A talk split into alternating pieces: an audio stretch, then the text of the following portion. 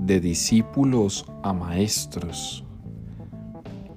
La palabra de Dios nos dice que son los discípulos de Jesús los que ungían a los enfermos, los que hacían milagros y los que emprendían caminos de sanación, de liberación, que le daban órdenes a los espíritus inmundos y que ellos salían.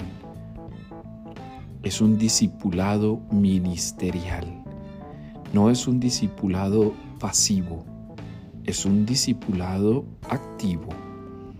El que está entonces con Jesús comienza a hacer sus obras. El que camina con Jesús comienza a dar los pasos del Maestro, del discipulado a la maestría espiritual. Hoy cada uno de nosotros puede sentir en dónde y en qué, de qué manera y hacia qué puede servir, con quién puede servir, qué palabras puede usar, qué signos deben haber. Porque todos si somos discípulos no nos quedaremos allí, pasaremos a ser enviados. Y es el mismo Maestro el que después de formar, envía.